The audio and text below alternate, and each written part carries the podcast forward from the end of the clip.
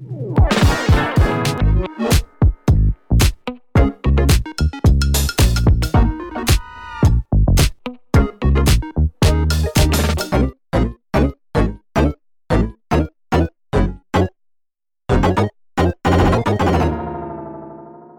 迎收听陶迪说，我是陶迪。我今天要分享的是我最近在处理几个房子的一些故事哈。因为每次在处理房子的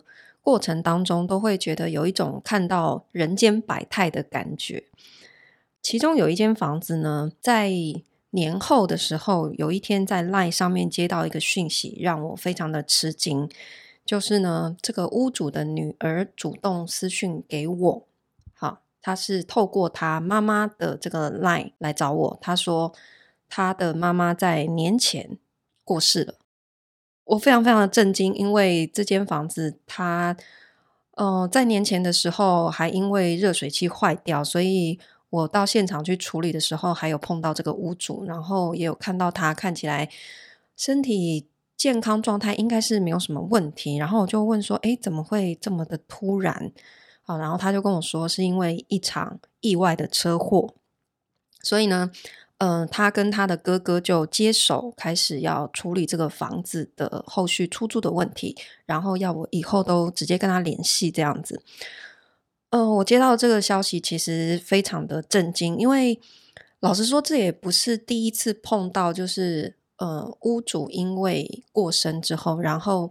房子的出租的事情就要继承给他的下一代来处理的这个状况，但是这个屋主的情况是因为是意外身亡的，然后他的儿子跟女儿其实都还非常的年轻，那他的女儿看起来应该是还在念大学，然后呃，我以前有见过他的哥哥，因为他的哥哥呢，呃，以前会跟着他的妈妈一起。到房子来，有时候做一些简单的修缮这样子。那他的哥哥也大他没有几岁，可能刚毕业工作没几年这样子。好，那因为这个房子一直都有漏水的问题，从他们的母亲在处理的时候就呃一直没有完全的把它修好。那现在这个问题留给他们这对兄妹，那我也感受到其实他们有一点点不知所措。他的哥哥呢，因为毕竟是哥哥，所以我前一阵子在约他们到房子里面来看这个漏水问题的时候，他们两兄妹一起来，那我就可以感受到说，那个哥哥他是很需要他去撑起这个家的感觉，因为在我大概四年多前签下这间房子的时候，他们的父亲爸爸。才刚过世没多久，所以以前这个房子所有的修缮问题都是爸爸在处理的，什么壁癌啊、漏水啊，这个东西坏掉，那个东西坏掉，他的爸爸都是一手包办的，然后。呃，他们的妈妈其实也都非常的放心，就是交给老公就好，她其实都不要管的。所以我刚签这个房子的时候，那时候在跟这个妈妈谈的时候，她还是会常常的就谈起她的老公，说啊，这个房子哦，以前都是我先生在处理的啦，你看这个瓷砖哦，都是他贴的这样子哈，我都可以感受到他们之间的那个那个 bonding。然后现在父母都过世之后，我就。我看着这对很年轻的这个兄妹，其实心里也觉得蛮不舍的。就是说，父母留给他们这样子一间房子，虽然出租的收益哈，他们是有一些收入来弥补他们的哈，可是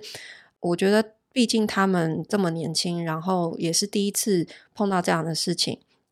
所以呢，我也是告诉他说，能够帮上什么忙哈。你就不要吝惜跟我开口，我都会尽量的来协助处理。不过呢，那个哥哥是其实是有点逞强的，就是妹妹其实是完全不知道要怎么办，然后都是听哥哥的这样子。那么，因为我发现哥哥有这样子逞强的倾向呢，我就觉得如果我给他一些怎么修缮的建议呢，他不见得会听我的，因为我看起来其实没有。比他年长多少？虽然实际上我应该大他有一轮的年纪哈，可是我觉得我的立场呃也不够有说服力，因为毕竟我是他的承租方，这样，所以他一直想要自己动手去修。可是事实上，他这个漏水问题，经过他跟他的母亲两个人两年以来自己动手修缮呢，一直都没有一个很好的成效。所以我其实一直希望他可以认真去找一个专业的师傅来彻底的处理。好，可是我讲他可能不会听，所以我后来想的一个办法就是说呢，我回头去找了当初签这个房子的时候居中协调的这个中介，因为这个中介是一个呃年纪都比我们要长的一个算是长辈的阿姨这样子，然后呢，她的待人处事、应对进退都是非常的得宜的，所以。呃，我相信他会非常知道怎么样去很好的说服他。然后，因为这个中介跟他们家也算是有一点点世交的渊源在，哈，他们家的房子很早就是一直是交给他在处理的，所以呢，我就想到说，呃，回头委请这一位中介去帮我。打个电话，然后因为他也听说了他母亲过世的消息，他也一直说他想要找时间打个电话去慰问。那我就请他说：“诶，那你打这通电话的时候，是不是也可以帮忙稍微提起就是这个漏水修缮的问题，然后也可以去说服他怎么样去处理，找一个专业的师傅来会比较好。”这个是我最近在处理的一个房子第一则的故事。好。那第二个故事呢，是有另外一间房子，因为最近租约到期，然后呃，我在大概两个月前呢，就开始跟这个屋主交涉，我们后续是不是要继续续租的问题。好，那这个房子的情况是呢，呃，跟我签约的这个屋主他已经是二代继承了。好，他二代接手这个房子的时候，他的年纪其实也不小了，已经超过六十岁了。好，那现在他租给我。五年之后呢，其实这个房子他也没有打算要收回自住。那他是告诉我说，他的儿子有想要自己来处理出租。好，那所以哦，他这个儿子其实就是已经进入三代了。所以你看，我们现在还有台北市很多的老房子，这个房子已经五十岁了，所以已经进入第三代继承的时代了。好，那通常来讲，越年轻的。屋主呢，对于出租的房子，通常来说，他对于交给专业人士来管理，他是更愿意沟通的，就比较不会像老一辈会有一个很执着的想法，就是说啊，房子就是自己出租就好了啦，然后。不要租给别人这么复杂，又转租又什么的哈，然后包租代管他们也听不懂。通常年纪比较轻的屋主呢，对于包租代管是比较可以接受的。可是呢，也有一些比较年轻的，他们对于这个房子的想法会是说，诶，我自己也可以尝试去出租看看。然后可能他自己也懂一些布置啊、设计的，所以会想要自己来尝试看看。好，我觉得也没有不好，所以。我跟他们后来的协调就是说，好，那我们不续约了，没有关系。可是呢，呃，既然你这个房子你们有想要继续出租的话，好，那要不要考虑我把所有的家具家电都是我买的嘛？哈，可是我可以全部留下来给你们，等于就像是店面顶让的概念，就是我把我当初买这些的钱打个折，好，等于因为它有折旧嘛，然后。便宜让给你们，因为我现在到期不续约，我全部要搬走，或者是我要把它变卖掉，其实也是增加我的麻烦，我要花时间去处理，对不对？好，虽然我可以拿回一些钱，可是既然他们是继续要出租的，他也是要重新买家具家电，那为什么又要花第二次的力气？所以。一个 win-win 的做法就是好，那就是直接顶让过去，所以我就是折让了一个价钱给他们，然后我也很省力，等于是说我也不用再去处理这些家具家电的问题，我还可以拿回一些现金这样子。好，所以呃，这个事件的分享也是给所有我的包租实战班的同学。好，一个分享就是有一些同学就会问说，老师五年到期之后，我们的家具家电要怎么处理？好，其实有一些情况就会像我刚刚描述的这样子，因为呢，呃，很多这种愿意租给包租公司，或者他愿意租给你五年这么长的一个时间的房子，通常呢，就是代表他这个房子本身是没有要自己用的，他通常就是会一直继续出租。好，除非他有想要卖掉这样子的想法。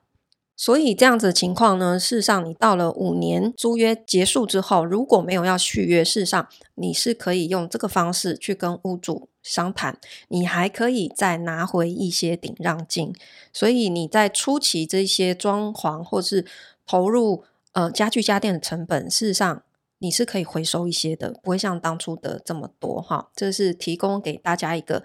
可以跟屋主去协商怎么结束这段关系的一个方法。好，这个是最近在处理的一个故事二。好，故事三呢是，嗯、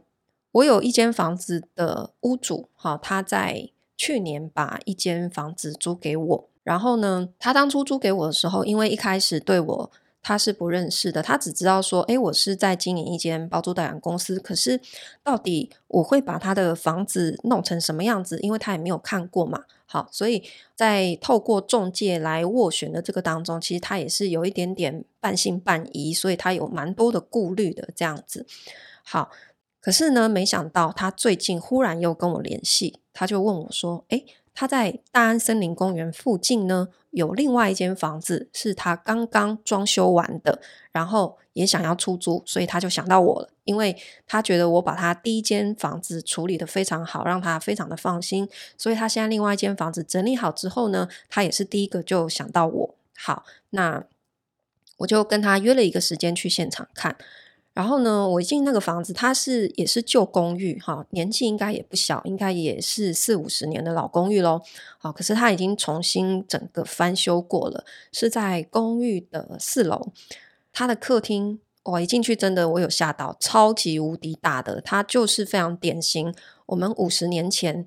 大安区的豪宅，它的。标准的两厅就是一个非常大的客厅，然后加一个非常大的餐厅。可是它又是四个房间的四房两卫，然后公共区非常非常的大。它也是我现在比较少见的天井没有被加盖的一个 空间，因为现在很多的老公寓，它呃在中间段的地方，他们本来都是有规划天井的，可是呢，有很多老房子天井都被遮蔽了，就是因为可能住在比较楼上层的人，他们担心漏水或什么的，他们就会把整个天井用雨遮、用屋顶全部把它盖掉，造成天井的那个房间是完全没有采光的。又或者是很多人会把天井的部分在外推加盖出去，就多了一个房间。就没有天井了，这样子，这种房子也很多。好，可是它这个房子就是维持在它一开始设计的那个状态，维持得非常好。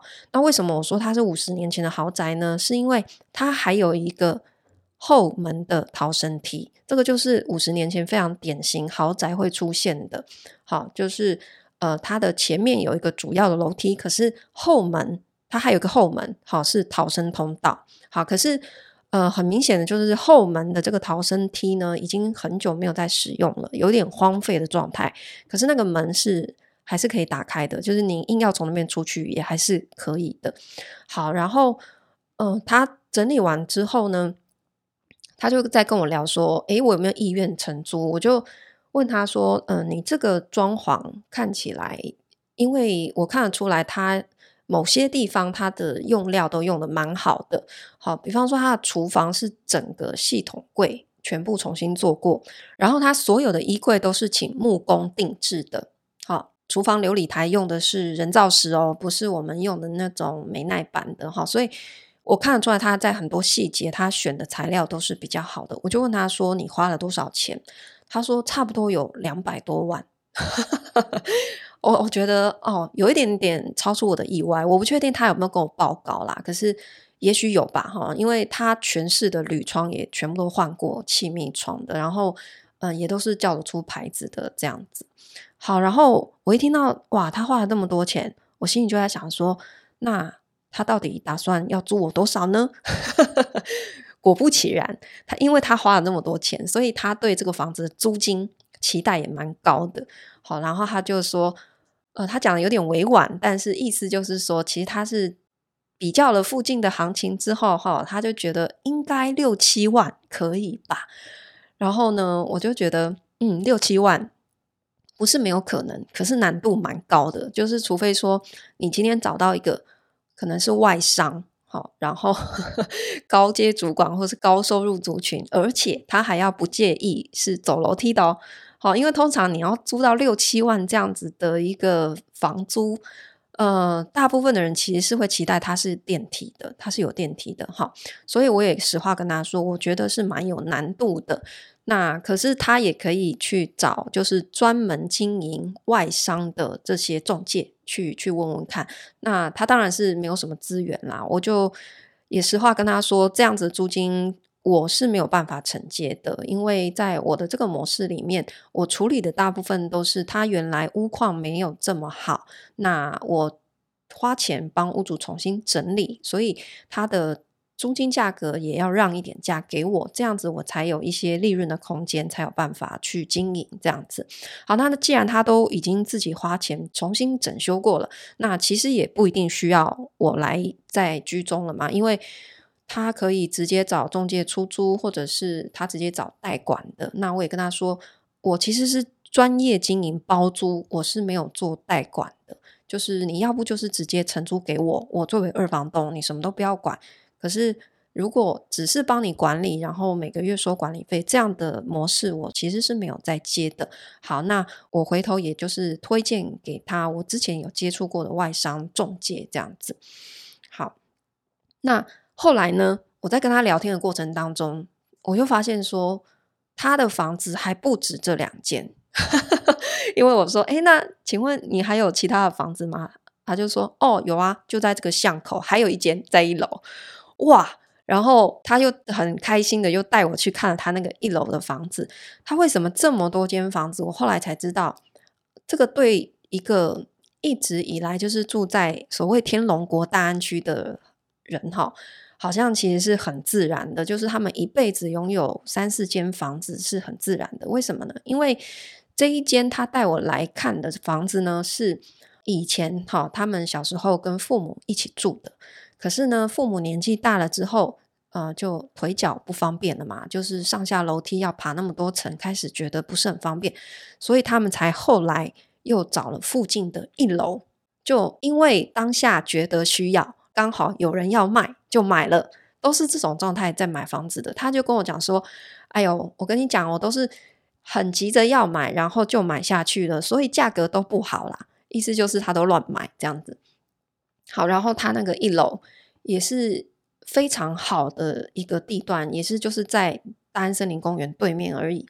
更重要的是呢，他的那个一楼后面有一个隐士的世外桃源，有一个很大的花园，是他私人独享的。哇，我就想说，在这样子一个精华地区拥有这样一块私人的花园，实在是太奢侈了，真的是很棒的一个一个房子。可是呢，他现在也是闲置的，为什么呢？因为呢，父母本来想说年纪大了，为了方便就搬到这个一楼。可是呢，因为子女长大之后，就开始自己又跑去别的地方买房子自己住了嘛，买的就是电梯滑下的这种。再过了一段时间呢，又觉得这样子一直跑回来这个一楼地方照顾父母亲太麻烦了，所以呢，在这个子女住的这个电梯滑下，刚好人家楼下在卖，诶，又买下来了，于是又把这个年迈的父母接过来，因为有电梯就可以就近照顾，所以这个一楼的房子又空出来了，造成说，诶，他现在好几间房子都是闲置的，然后就是可以出租这样子。我那一天看完他这样子一间房子，我就又再一次见识到所谓的天龙国人，他这一辈子的人生历程到底是怎么样？就是一个人拥有三四间房子都是好正常的。他你看，他们都是有需要就去买，然后也没有再考虑价钱的。等到他们年老的时候，就用这些房子，其实房贷都已经缴完了，没有什么压力，然后也愿意花好几百万去整修，再找人来管理出租这样的。我觉得这就是。哇，很典型的天龙国人，他们在做的事情，所以我觉得好像我们每个人哈，我今天分享的这三个故事，要绕回来讲的就是说，每个人的住的房子不一样，所以我们每一个人的生命历程也都是很不一样的，所以我们眼中看到的世界其实都是不一样的。好，那因为呢，我最近有比较认真在拍。影片，好，大家还记得吗？我有一个 YouTube 的频道叫 Toddy 陶迪哈，那边的影片最近有几篇讨论买房的这个主题，然后呢，有几支是蛮受到欢迎的，所以有留非常非常多的留言，我就看到有一些留言真的会觉得哦，一直在刷新我的三观，因为。常常还是会想说，诶，原来这个世界上对于同一件事情会有这么不一样的看法，就是原来会有人的世界观跟我的落差是这么大的。再加上哈，我前天刚好我的脸书动态又跳出来，呃，是两年前我曾经 PO 的一个动态，那个时候呢是有两个我不认识的网友在我的粉专，他们两个在吵架，吵什么呢？就是。有一个人呢，他是酸民，他就是抨击我说，呃，我做什么二房东这种出租方法根本就是诈骗，怎么可能有这样的投报率之类的？好，他就是开宗明义就是说我是诈骗这样。结果那个另外一个人就跳出来帮我护航，你知道吗？他是我的铁粉，可是他是隐形的铁粉，就是其实我不知道他是谁，可是他就忽然跳出来写了一篇很长，就把对方骂了一顿，就是说。拜托，你可以用点脑吗？就是 我们不懂的事情这么多，就是不懂才要有人出来教课啊。那如果大家都不愿意分享，我们哪有那么多可以学习的东西，对不对？当你在说人家是诈骗的时候，人家是一米好居品牌公寓的创办人，早就已经出租几百间了。你不要用你那个愚昧的脑在思考别人，可以吗？什么就噼啪把他骂了一顿这样。然后我我刚好前两天又刷到这个动态，然后我就在想说，你看。我们每一个人因为自己的住的房子就已经长得都不一样了。我们对于世界的眼光，然后我们想事情的方式，真的每一个人都是不同的个体哈。所以，我们真的不应该期待别人说出来的话，或者是别人的观点，会是跟我们一样的。好，那前几天呢，在 Podcast 这边呢，我有看到有一个人他的留言是负评。就是他的标题直接写退，因为呢，他认为我们的这个频道太主观，就是都是主观意识很强，所以他决定要退。好，我看到这个留言的时候，嗯，我我认真的思考了一下，应该是我觉得应该是陶笛说的部分，因为麻太的部分比较心灵成长，可能比较不会被认为说是主观意识很强，他有可能是听我讲理财啊、买房的这个主题，所以他不认同。所以他就认为我主观意识很强，然后他就决定要退追踪。好，那退追踪这件事情我非常的欢迎。我觉得你高兴退就退，你高兴听就听，没有什么不可以的。我们这个世界都是流动的，我欢迎你来，也欢迎你随时不高兴可以离开。那毕竟这个频道是我们自己开的，那我也是想讲什么就讲什么。你说的也没有错，我分享的确实是我个人主观的意识，可是。我想每个人都要知道的一件事情，就是当你收看任何的电视节目、收看任何的影片、收听任何的广播频道，你都要知道，对方正在讲出来的话，一定代表的都是自己的主观意识，这才是正常的，对吧？因为每一个人就是因为有他自己的主观思想，他才可以形成他的观点，所以才有办法整理出这些知识来分享给你的嘛。所以每一个人都可以有自己不同的主观意识跟不同的观点。那你可以选择认同，你也可以选择不认同。那你不认同，你就可以离开，去听你认同的部分就好了。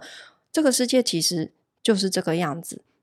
那刚好前几天呢，我也看到一篇文章哈，我蛮认同的，可以跟大家分享一下。它的标题叫做“成人的世界只筛选不教育”。啊，他在讲的意思就是说呢，在一个成熟大人的世界里面呢，我们其实都不会尝试去教育别人，因为你不是我的家人，你不是我最亲近的或是最在乎的人，我没有必要去。教育你什么？就是今天，如果我不认同你的某些行为，或者是我觉得你应该怎么做会更好，可是成人其实没有必要告诉你这一些，因为那是你自己人生的课题。可是我会做的事情，可能是当我认为我们不适合再继续一起走下去的时候，我只要切割就可以了。这个是成人的世界，只筛选不教育的意思，就是我会自然的去筛选我自己的人际关系圈。如果今天我认为说，诶，我们的三观不一致，我们不适合再继续一起走下去的时候，我要做的事情就是远离你，切割你，然后把你筛选出我的人际关系。可是我不会去告诉你说你应该要怎么做，没有人应该有这个义务的。那反过来说，我们也不太应该去期待身边任何一个人，他好像应该负起一个教育我们应该要怎么做的一个责任，因为有时候我们好像会把自己应该要去做的一些人生课题，去怪罪到别人身上，说你为什么都不告诉我，你为什么没有让我知道这件事情该怎么做？好，比方说我们在职场里面。我们有时候会有一个依赖，就是说，老板都不把事情讲清楚，好，有点类似这样的一个心态。可是这样子长期来看呢、我如果作为一个老板，我会觉得说，如果你今天不适合做这份工作，或是你一直没有办法达到我的要求，那我的义务是对这间公司负责，所以我会让你离开，而不是我应该要一直负担去教育你的责任，去教会你该怎么做事情，所以。我们也不应该把自己的人生课题哈，一直去强加到别人身上，好像期待别人可以去带着我们找到人生的方向。我觉得人与人之间好像应该要有更明确的一个界限感吧。好，自己人生的课题其实是还是要靠自己去感受，然后自己去磨练、去学习、去成长的。好，今天是比较感性的啦哈，从看房子的几个故事联想到一些。呃酸米的留言然后到最后分享说嗯确实我觉得在我们成熟的大人里面哈我们应该每个人都是自己要对自己的人生负责的。谢谢你收听今天的陶笛说我们下次见喽